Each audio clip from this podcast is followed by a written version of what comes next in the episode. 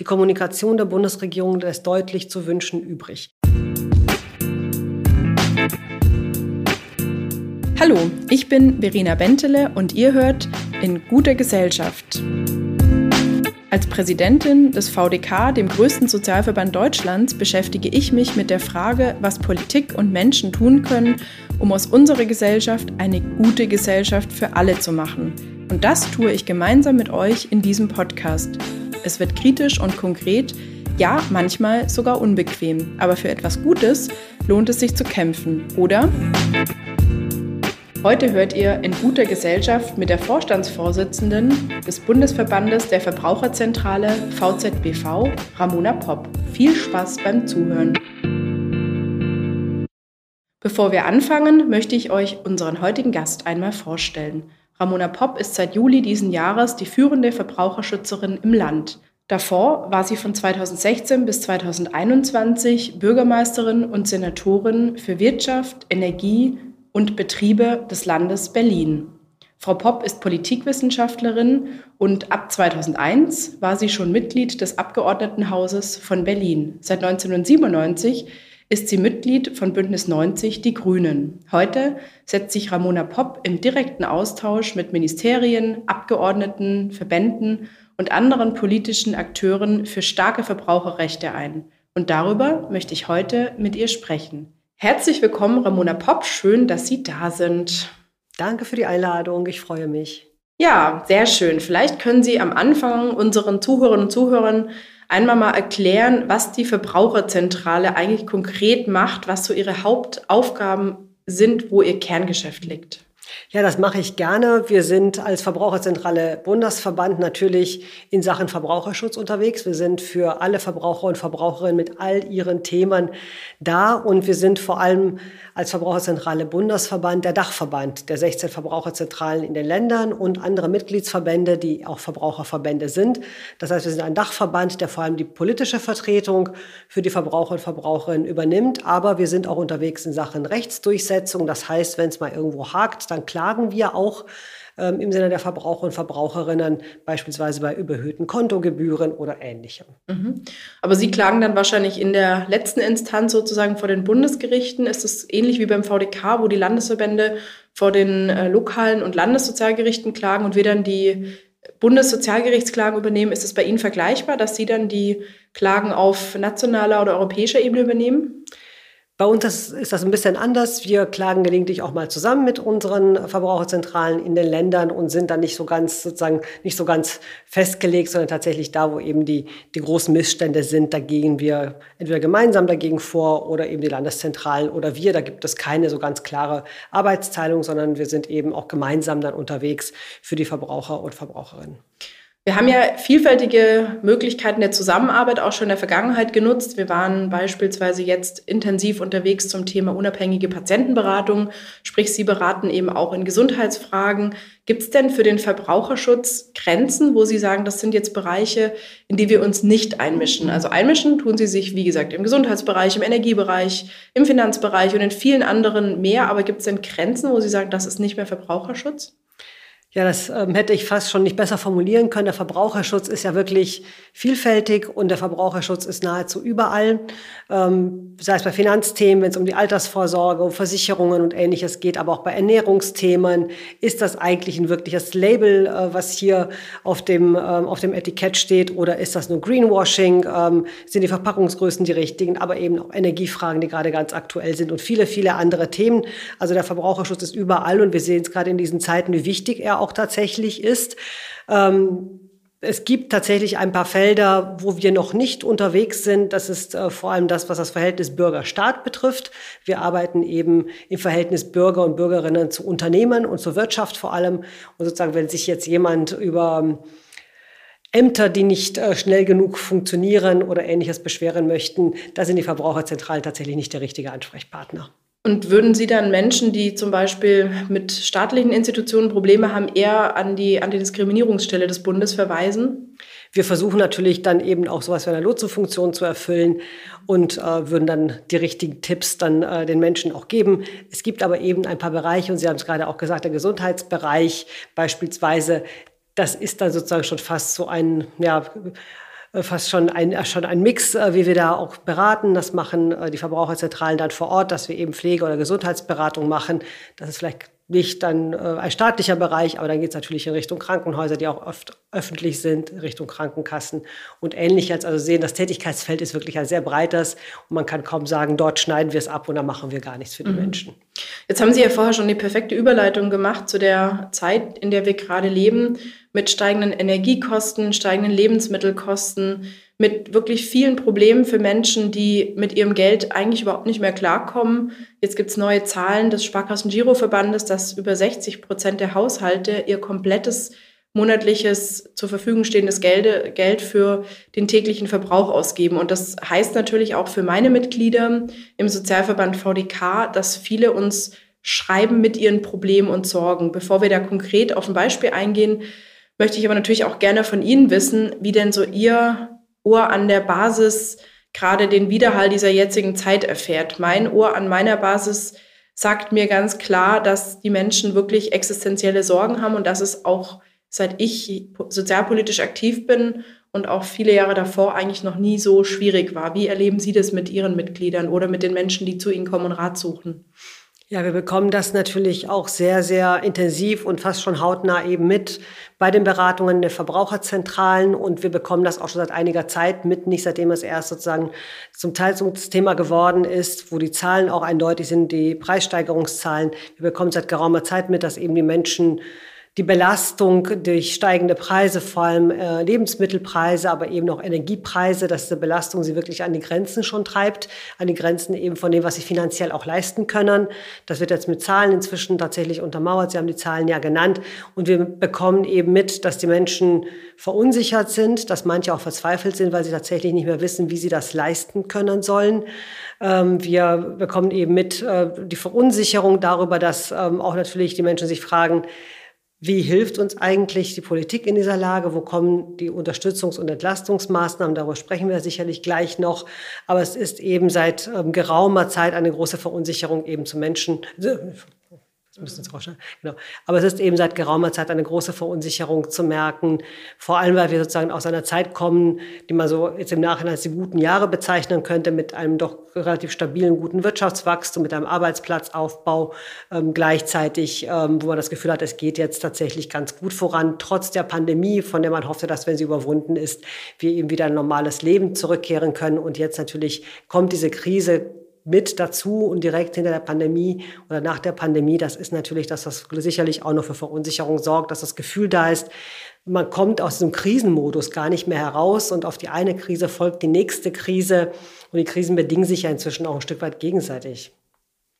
Und was auch sicherlich ein Riesenproblem ist, dass viele Menschen die Mechanismen auch gerade des Energiemarktes, aber auch viele andere Preisentwicklungen, die hohe Inflation eigentlich nicht mehr wirklich verstehen.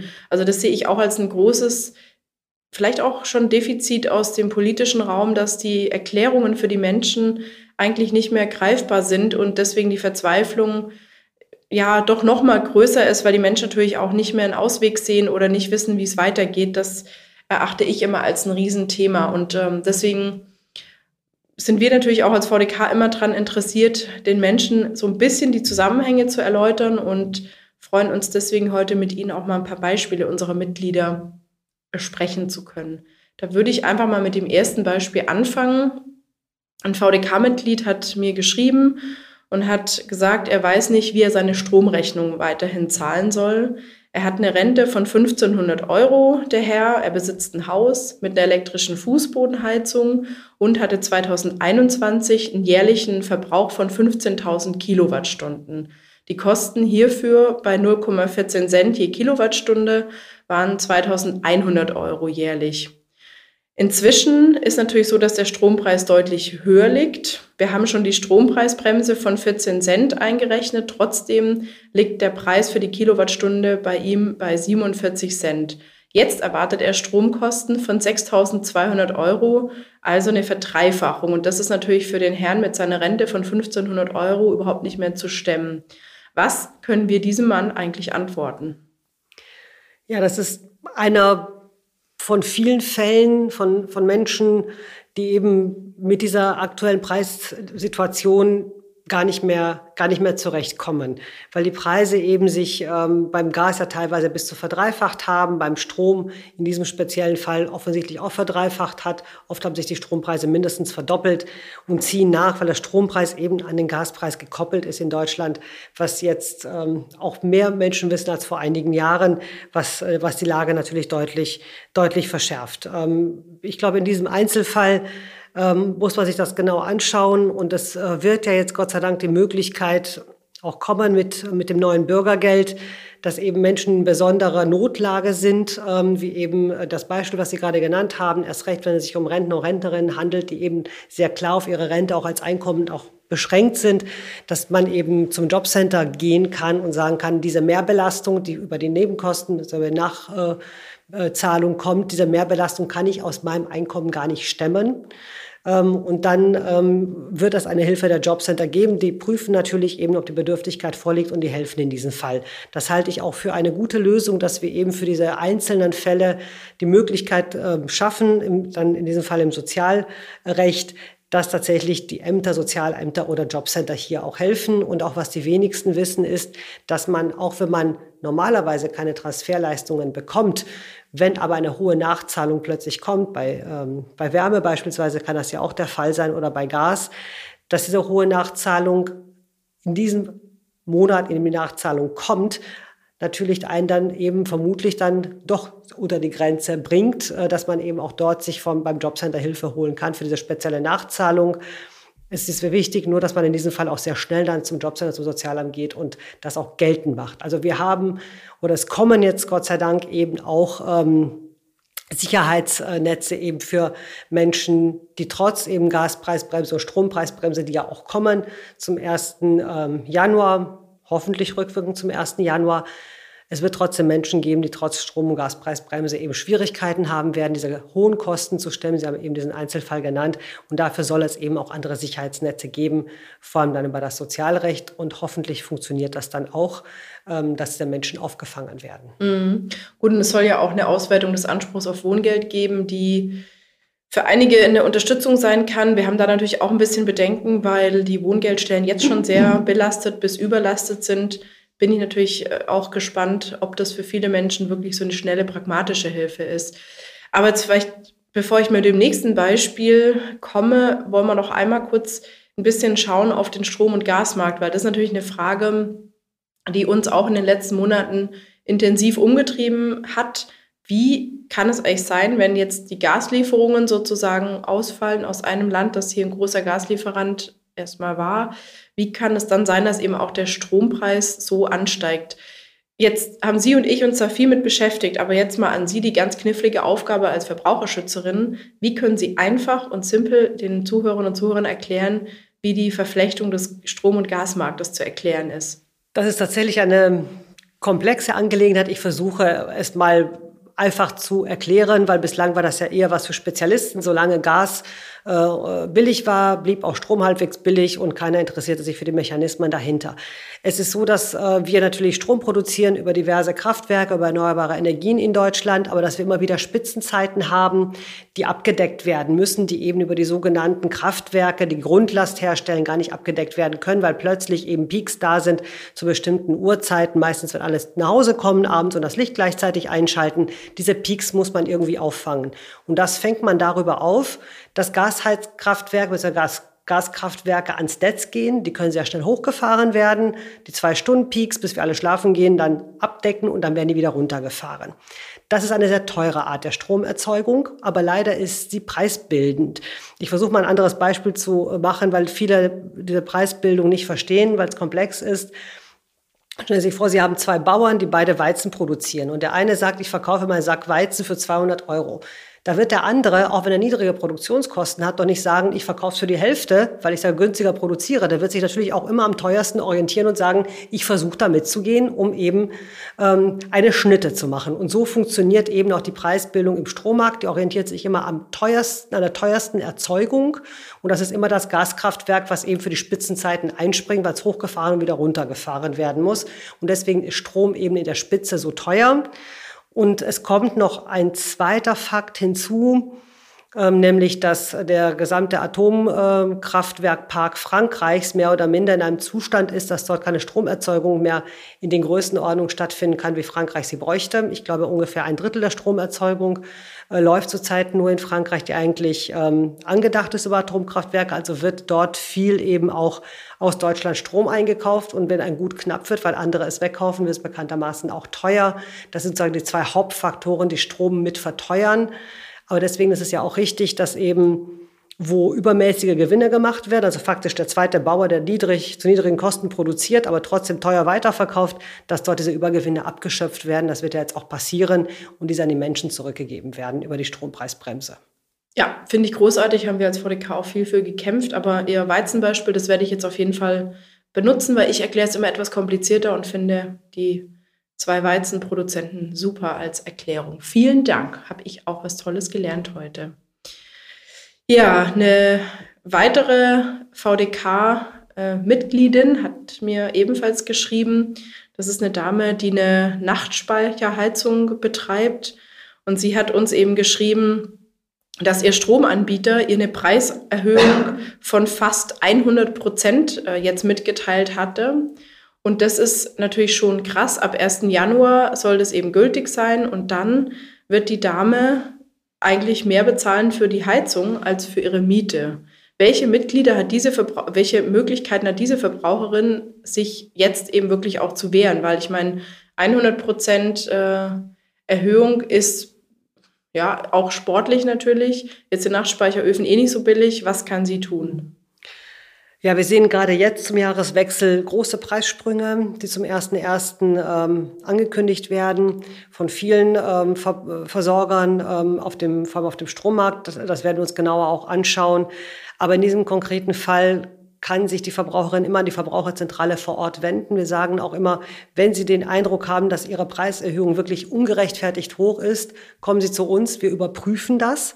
Das ist die eine Möglichkeit, die sie hat, das einfach überprüfen zu lassen, weil oft die, ähm, ja, die Preisbestandteile dann zum Nachteil ähm, äh, auch kalkuliert worden sind der Verbraucher und Verbraucherinnen und wir können eben dann hoffentlich für die notwendige Transparenz dort sorgen. Sie kann auch schauen, ob sie vielleicht in den Grundversorgungstarif wechseln kann vor Ort.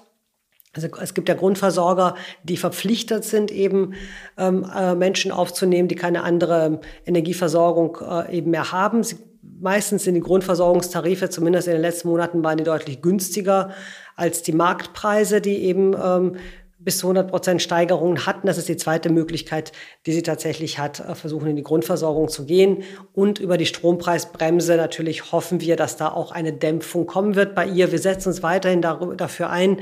Und ich hoffe, dass wir uns damit auch durchsetzen werden, dass es eben für Wärmestrom, was ja nochmal etwas anderes ist, wenn man mit Strom heizt oder heizen muss, dass es für Wärmestrom eben eine Deckelung gibt bei 30 Cent und nicht bei 40 Cent, äh, wie es derzeit für die allgemeine Strompreisbremse auch geplant ist. Aber sie kann selber eben tatsächlich ihre, diese Strompreise nochmal überprüfen lassen und schauen, ob sie in die Grundversorgung wechseln kann. Ist auf jeden Fall ein guter Tipp. Jetzt drängen Sie natürlich gleich zwei Fragen auf, die wahrscheinlich die Dame, das VDK-Mitglied, uns jetzt hier stellen würde. Wie funktioniert denn eine Beratung bei der Verbraucherzentrale? Ist es gebührenpflichtig? Muss man irgendwo Mitglied werden in einem Verbraucherschutzverein? Wie funktioniert das denn bei Ihnen im Gegensatz zum VDK, wo ja erstmal die Menschen ähm, auch Mitglied werden und dann natürlich auch zum Beispiel eine rechtliche Vertretung vor Gericht bekommen können, wenn sie Mitglied sind. Bei uns muss man nicht Mitglied werden. Die Verbraucherzentralen sind eben tatsächlich für alle Verbraucher und Verbraucherinnen offen. Aber für eine vertiefte Energierechtsberatung, wenn man sich genau wirklich anschaut, ähm, die Rechnungen, die Abschlagszahlungen, den Verbrauch etc., ähm, dafür muss man ähm, einen kleinen Beitrag bezahlen. Ich habe es gerade nicht im Kopf, deswegen will ich keine falschen Zahlen sagen, aber es ist sozusagen ein eher niedriger zweistelliger Bereich, weil wir eben auch viel natürlich mit Energieberatungs- und Rechtskräften arbeiten, die ja auch ähm, ja, als Honorarkräfte auch bezahlt werden und bezahlt werden müssen, auch vernünftig bezahlt werden müssen. Die Energierechtsberatung kostet deswegen einen kleinen Obolus, ähm, aber es ist ähm, durchaus sehr gut zu stemmen und äh, zu bezahlen. Sonst wären diese Beratungen nicht auch so überlaufen, wie sie der, derzeit sind. Die Menschen arbeiten dort tatsächlich im Akkord. Mhm. Ja, also dafür auf jeden Fall vielen Dank, weil wir machen natürlich ähm, sehr viel Sozialrechtsberatung und haben im Moment auch wirklich richtig viel zu tun, aber sind natürlich auch froh, dass gerade sowas wie Energieberatung von, ihren, von Ihnen, von Ihren Verbraucherschützerinnen und Schützern äh, und Beraterinnen und Beratern gemacht wird. Das ist schon sehr wertvoll. Ich habe noch eine andere. Noch einen Satz sagen ja, darf. Gerne. Ähm, für uns ist es auch wichtig zu wissen, wie eben Preiserhöhungen auch ungerechtfertigt und gerade die stattfinden, weil wir dann die Möglichkeit eben auch haben, wenn das jemand widerrechtlich tut, wenn ein Versorger widerrechtlich Preiserhöhungen ähm, an den Mann, an die Frau bringt, wir können diese abmahnen und sie äh, dann zur Unterlassung bringen. Das heißt sozusagen, dass unterlassen wird, dass andere Verbraucher und Verbraucher auch diese Preiserhöhung bekommen. Deswegen ist es so wichtig, dass die Menschen auch zu uns kommen, weil dann erfahren wir erst von der einen oder anderen Geschäftspraktik, die nicht ganz, äh, ganz richtig und nicht ganz sauber ist und können dagegen eben auch breiter vorgehen, können nicht nur der einzelnen Verbraucherin helfen, sondern tatsächlich durch Abmahnungen, Unterlassungen, und das ist ja auch unser Tagesgeschäft, eben, ja, ähm, falsche Preiserhöhungen, äh, widerrechtliche Preiserhöhungen dann halt eben auch abmahnen, sodass andere dann dadurch nicht mehr geschädigt werden. Das ist tatsächlich, finde ich, auch spannend, ähm, dass Sie damit sozusagen Präzedenzfälle schaffen, die allen nutzen, allen Verbraucherinnen und Verbrauchern.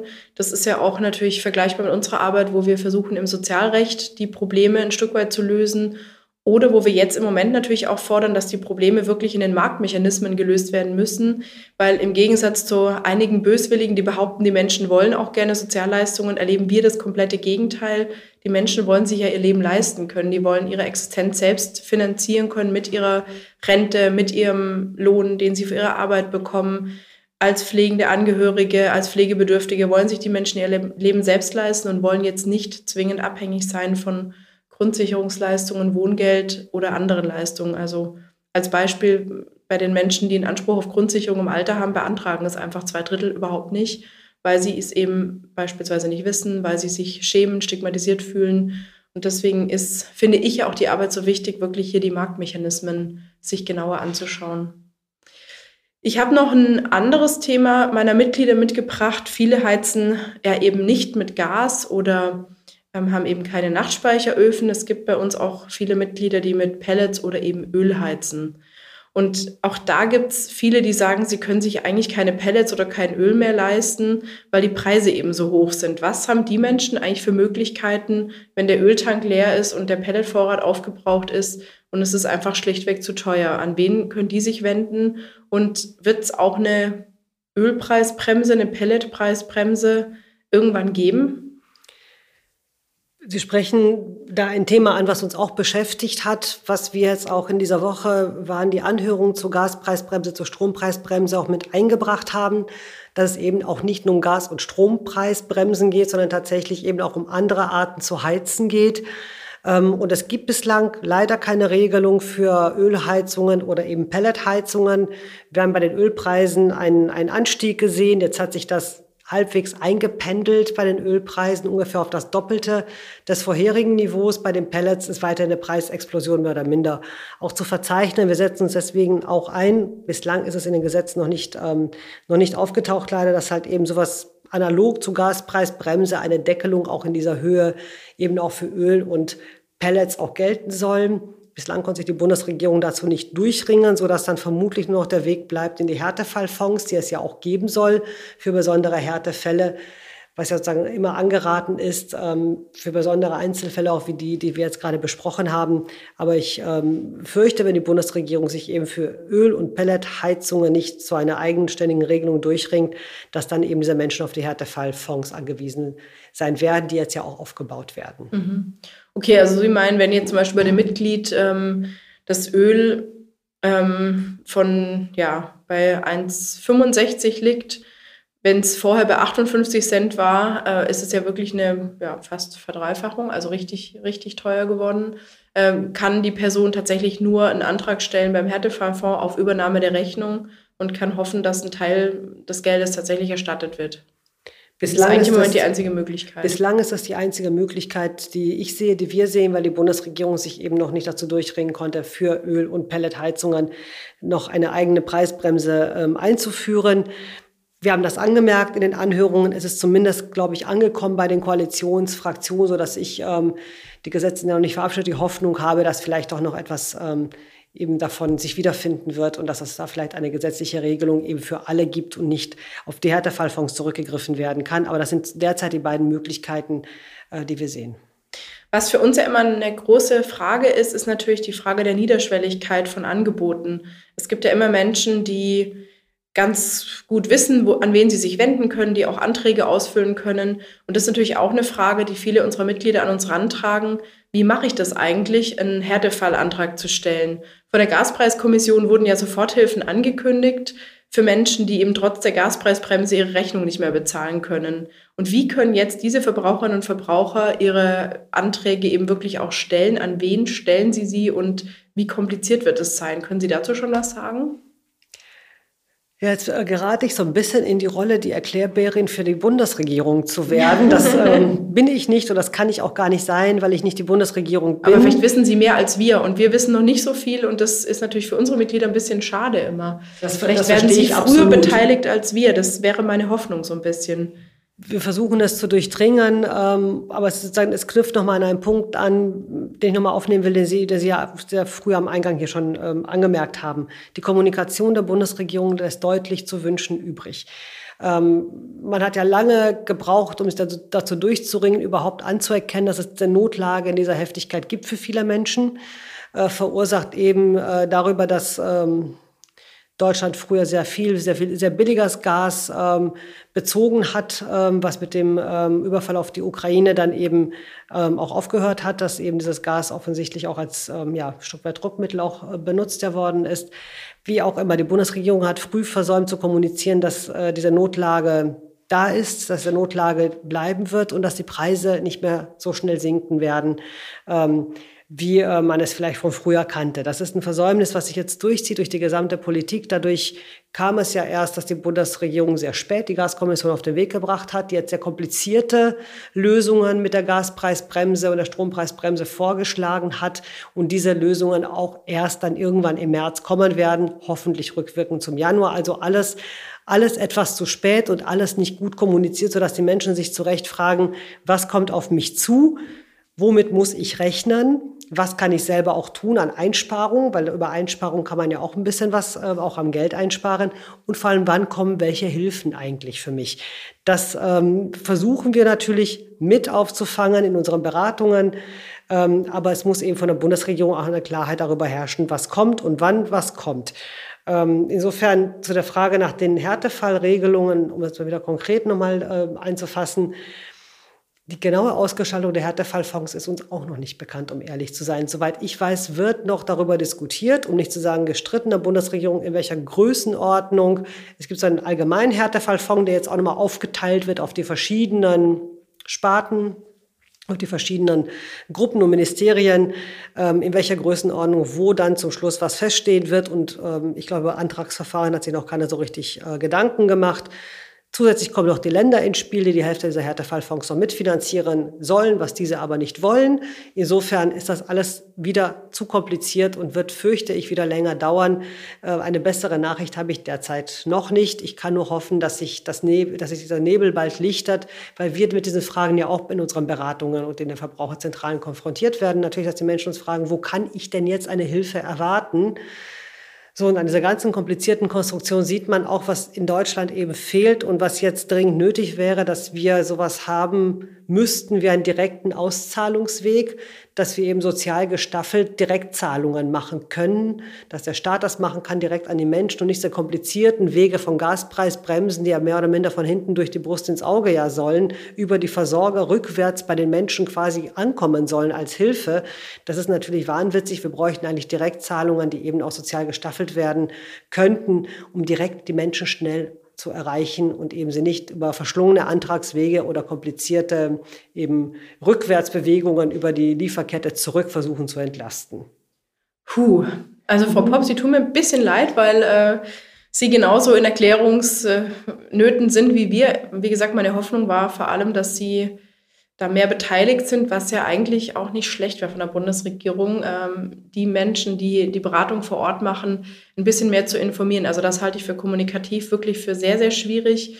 Und bei uns im VDK sorgt es wirklich für regelmäßige verzweifelte Anrufe und E-Mails und Briefe von Menschen, die sich wirklich extrem große Sorgen machen und dann höre ich aus der Bundesregierung gerne mal, naja, aber wir tun doch schon was und die Menschen müssen doch mal abwarten. Ist ehrlicherweise leichter gesagt wie getan, wenn man Menschen hat, die eben nur die Tagesschau hören oder sehen, äh, die wenig Geld haben und eigentlich nicht wirklich wissen, wie sie sich wehren können und sich sehr schnell da sehr verloren fühlen. Also da werden Sie und wir als Sozialverband VDK und Sie als Verbraucherschützer noch viel zu tun haben. Dann glaube ich manchmal so ein bisschen, Sie haben meinen Gesprächsleitfaden vorher schon gelesen, haben Sie aber gar nicht. Aber Sie haben schon eine perfekte Überleitung zum nächsten Thema vorher fast geschaffen, nämlich haben Sie kurz vom Energiesparen gesprochen. Jetzt ist das auch für unsere Mitglieder natürlich ein spannendes Thema. Wir wissen von vielen, zum Beispiel pflegenden, pflegebedürftige und pflegenden Angehörigen, da ist Sparen nicht wirklich die Option. Wenn sich Menschen, die Pflege brauchen, nicht sehr viel bewegen können physisch, ist es denen natürlich deutlich kälter wie Menschen, die mal rumlaufen können, die rausgehen, die sich bewegen den ganzen Tag und da ist mit Sparen nicht so viel möglich. Wir haben Politiker wie Winfried Kretschmann, der hat dann uns den Waschlappen einmal empfohlen. Das fanden jetzt viele meiner Mitglieder auch nicht so irre hilfreich, weil wir viele Mitglieder haben, die ja älter sind und aus den Erfahrungen des Zweiten Weltkriegs ohnehin sehr sparsam sind und jetzt nicht alle Räume übertrieben heizen. Also wie gesagt, fand ich nicht wahnsinnig hilfreich. Aber es gibt natürlich ein paar Energiespartipps sicher und Tricks, die Sie Ihren in den Beratungen Ihren Ratsuchenden auch mitgeben. Was sind denn vielleicht so zwei, drei Standard-Spartipps, die Sie uns verraten können?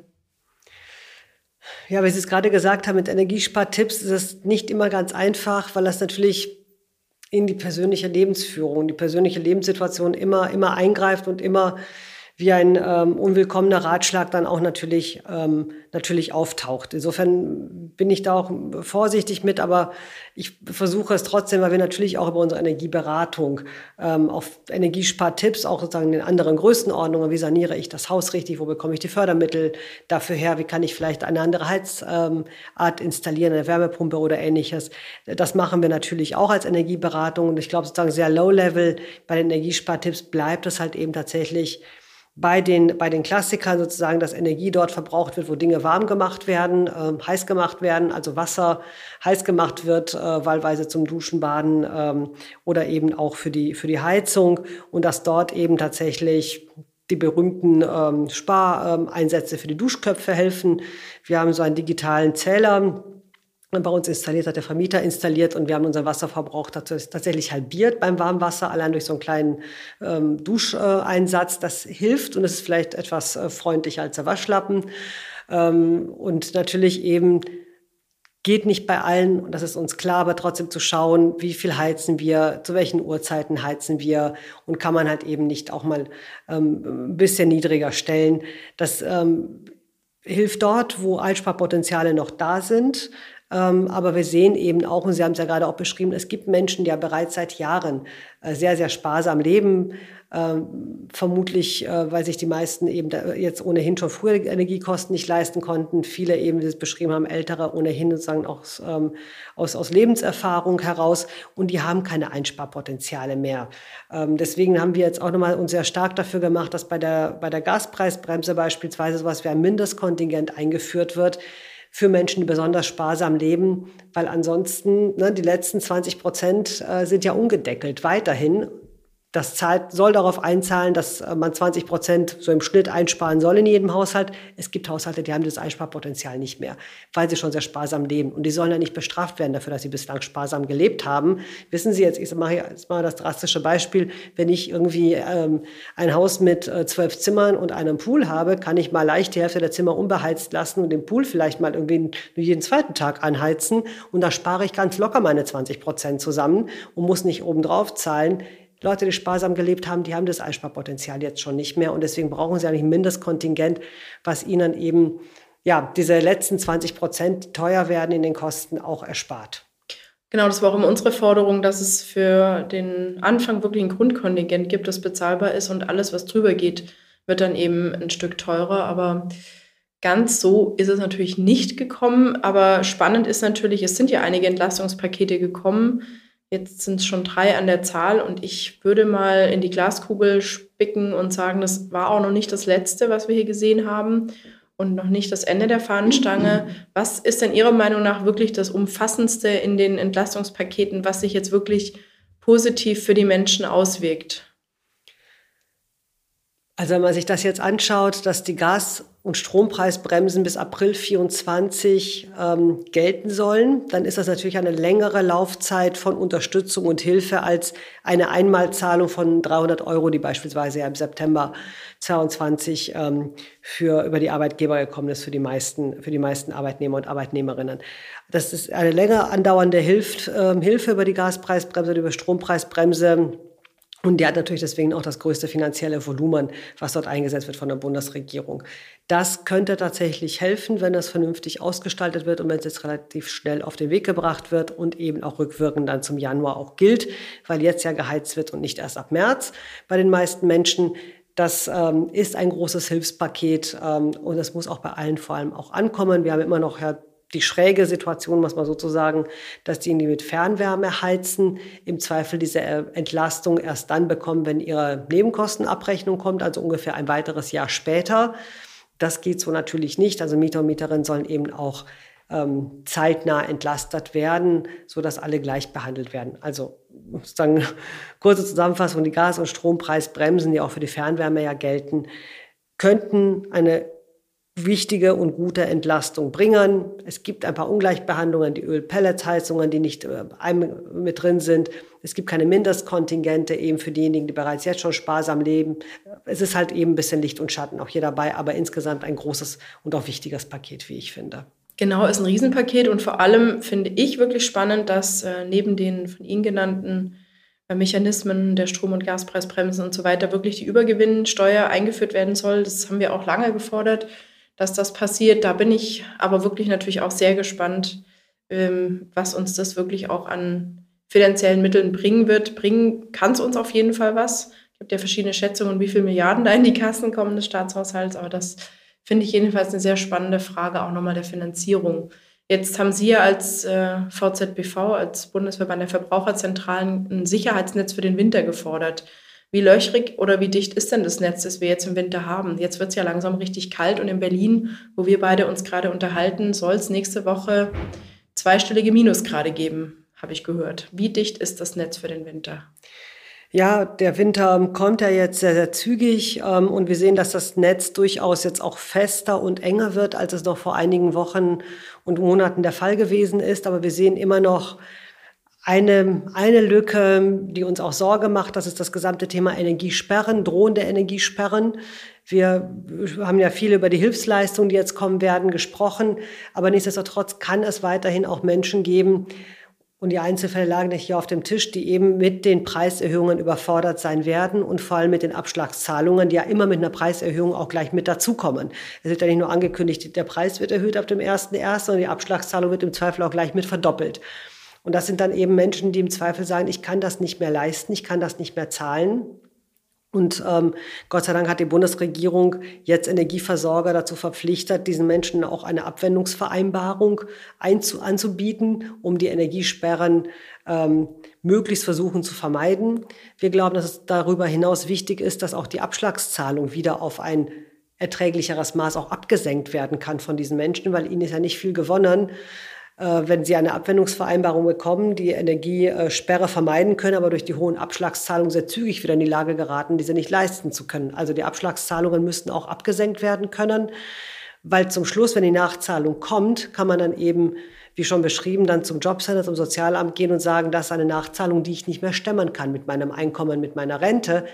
Und dann kann das Jobcenter Sozialamt einschreiten. Bei überhöhten Abschlagszahlungen, die monatlich zu leisten sind, die die Menschen überfordern, kann keiner so richtig helfen. Insofern plädieren wir sehr stark dafür, dass auch die Abschlagszahlung wieder nach unten angepasst werden kann. Das fehlt noch als Lücke, um das Sicherheitsnetz rund um Energiesperren, um drohende Energiesperren, um das wirklich auch gut zu schließen, damit niemand irgendwie die Angst haben muss, eben in der Kälte zu sitzen im Winter. Mm, ist bei uns auch natürlich ein großes Diskussionsthema innerhalb der Mitgliedschaft.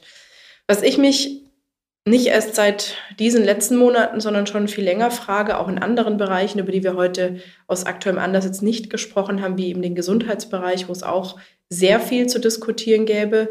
Ich glaube, weniger zwischen uns beiden, aber wir können darüber diskutieren, wie wir das so einschätzen. Aber ähm, Energieversorgung, Gesundheitsversorgung, alles Bereiche der Daseinsvorsorge. Und ich frage mich wirklich, zunehmend, inwieweit man die Daseinsvorsorge den freien Regeln des Marktes überlassen sollte. Und ich habe mal gelinde gesagt, im Gesundheitsbereich und auch inzwischen im Energiebereich, wo ich jetzt notgedrungenermaßen mich damit sehr viel mehr beschäftigen musste wie früher, ähm, da große Zweifel dran, ähm, wie gut das eigentlich funktioniert. Und wir sehen halt in dieser Zeit jetzt, ich möchte nochmal an Ihr Weizenbeispiel erinnern, dass es doch ehrlicherweise sehr viel negative Auswirkungen hat. Also was sagen Sie zu einem zu einer deutlich höheren Regulierung, Schrägstrich dazu, ähm, dass in den letzten Jahren eben leider sehr viel der Weg der Privatisierung gegangen wurde und nicht der Weg, das eben auch in staatlicher Hand ein bisschen zu halten. Wie schätzen Sie das ein, auch aus Ihrer Vergangenheit als Bürgermeisterin, Senatorin im Land Berlin und dem, was Sie da aus Politikerinnen-Sicht erlebt haben?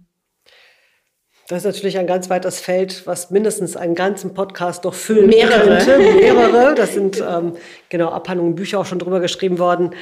Also wir haben durchaus gesehen als, als als Verbraucherschützer, Schützerin, also aus der Sicht, dass die Liberalisierung des Energiemarktes auch Positives gebracht hat. Eben eine, ne, eine breite, eine breite Marktsituation, wo eben die Verbraucher, Verbraucherinnen sich eben für, sie das, für sich das passende Angebot dann auch äh, suchen und auch finden konnten. Von reinem Ökostrom äh, bis eben zu deutlich günstigeren anderen Angeboten von Strom, ähm, welcher Zusammensetzung auch immer als eine Marktliberalisierung hat auch immer für Verbraucher und Verbraucher durch den Wettbewerbsmoment natürlich etwas Positives. Wir sehen aber auch, dass eben in dieser Krisensituation, in der wir uns befinden, ähm, und wir kennen die Diskussion auch aus der Pandemiezeit, dass in Krisensituationen offensichtlich eine stärkere Regulierung und eben auch vielleicht eine stärkere, in dem Sinne öffentliche, staatliche Daseinsfürsorge ähm, dann doch ähm, der bessere und der sichere Weg ist. Insofern glaube ich, gibt es zu Recht die Diskussion darüber, wie wir die Dinge auch neu austarieren, eben in diesem Verhältnis von Markt und Staat. Ähm, ich will aber darauf hinweisen, dass, dass, ein Bereich beispielsweise der Energieversorgung, der nicht liberalisiert ist, ähm, aber auch wenig reguliert ist, auch einer ist, der sehr teuer ist, ist die Fernwerbe. Ähm, insofern würde ich mich gar nicht so stark darauf festlegen wollen, dass ähm, nur staatlich oder nur Markt ist. Wir brauchen eine vernünftige Balance und wir brauchen vermutlich vor allem eine vernünftige Regulierung für Verbraucher und Verbraucherinnen, dass sie eben wissen, wie Preise entstehen wo Preise überhöht sind und wo sie sich ihre Rechte auch einklagen können. Das äh, halte ich äh, für, für, besonders wichtig. Und da sehen wir in dieser Krise auch, dass die Menschen eben genau da genau hinschauen und sich fragen, wie kommt das bitte zustande und was kann ich dagegen tun? Ähm, also da kommen wir natürlich ins Spiel mit unseren Klagen und Abmahnungen und dafür braucht es eine vernünftige gesetzliche Grundlage, auf die sich Verbraucher und Verbraucher noch beziehen können. Ja, auf jeden Fall ein spannendes Feld und ich sehe auch im Energiebereich ist es sicherlich noch etwas differenzierter vielleicht als im Gesundheitsbereich, wo wir im Moment ähm, eben sehr ja, negative Auswüchse davon sehen, was passiert, wenn immer mehr privatisiert wird und die Rendite in Pflegeeinrichtungen und anderen im Vordergrund stehen vor der guten Versorgung. Aber wie gesagt, das für nächsten und übernächsten Podcast. Wir haben am Schluss immer eine Rubrik, wo ich Ihnen Satzanfang schenke und Sie mir gerne die Satzergänzung schenken dürfen. Die Ampel wird in dieser Legislaturperiode sicher noch hoffentlich viele Vorhaben für die Verbraucher und Verbraucherinnen auf den Weg bringen. Im Koalitionsvertrag steht ja einiges. Als Verbraucherschützerinnen und Verbraucherschützer fordern wir von der Ampelkoalition für diesen Winter und für den kommenden Winter ein vernünftiges Sicherheitsnetz für die Verbraucher und Verbraucherinnen bei den Energiepreisen, damit alle gut und sicher durch diesen durch den kommenden Winter kommen. Solidarität mit Schwächeren bedeutet für mich, dass man genau diese Schwächeren immer mitdenkt bei jedem politischen Vorhaben, weil das die Grundlage ist, ähm, mit der wir zusammenleben. Ihr Wort in Regierungsohr. Ein gerechter Markt ist? Ein transparenter Markt, ein Markt, auf dem sich alle bewegen können und vor allem ein Markt, wo alle Rechte haben, sich eben gegen Ungerechtfertigtes zu wehren. Mhm, sehr schön. An Weihnachten sollte jede und jeder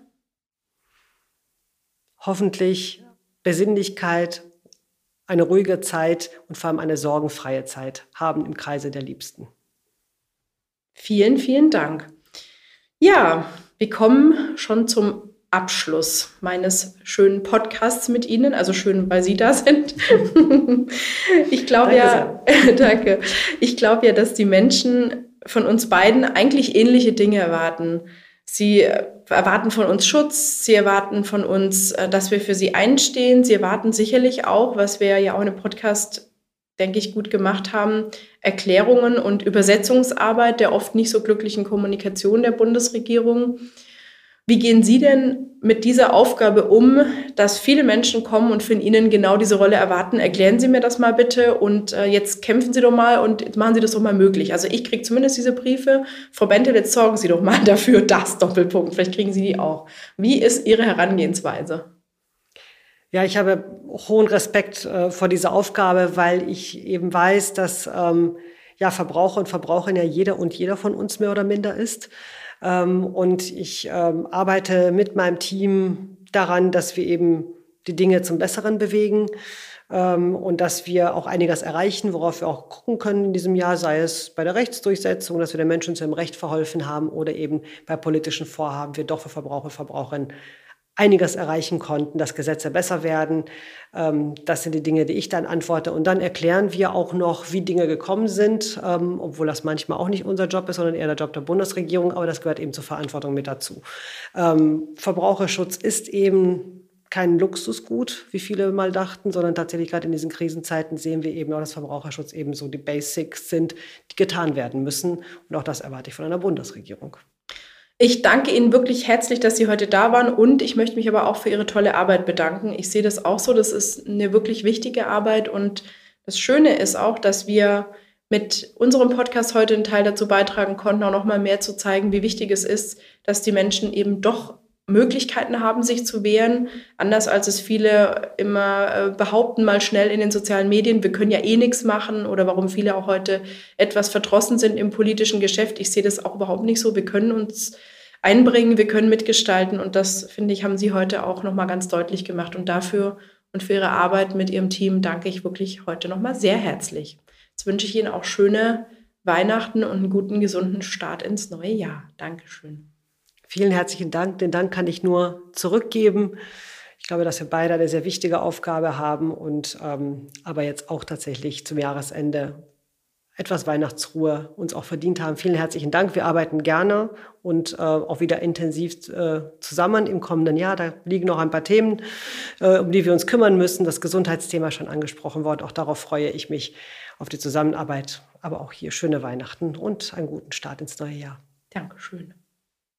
Bevor ich mich bei euch, liebe Hörerinnen und Hörer, verabschiede, möchte ich wie immer meinen persönlichen Lichtblick mit euch teilen. Diesmal ist es ein echter Lichtblick für unsere Demokratie. Bei der nächsten Europawahl 2024 dürfen erstmals in Deutschland auch Jugendliche ab 16 Jahren ihre Stimme abgeben. Das hat der Deutsche Bundestag im November beschlossen. Die politische Teilhabe aller Menschen in Deutschland zu stärken und sie so zu motivieren, sich aktiv an der Demokratie zu beteiligen, das nenne ich wirklich gute und echte Beteiligung. Ich finde es richtig klasse.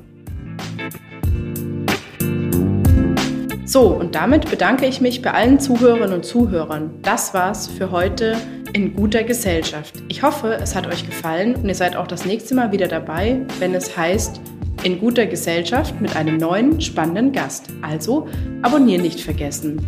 Jetzt wünsche ich euch allen schöne Weihnachten und einen guten, gesunden Start ins neue Jahr. Tschüss und bis zum nächsten Mal.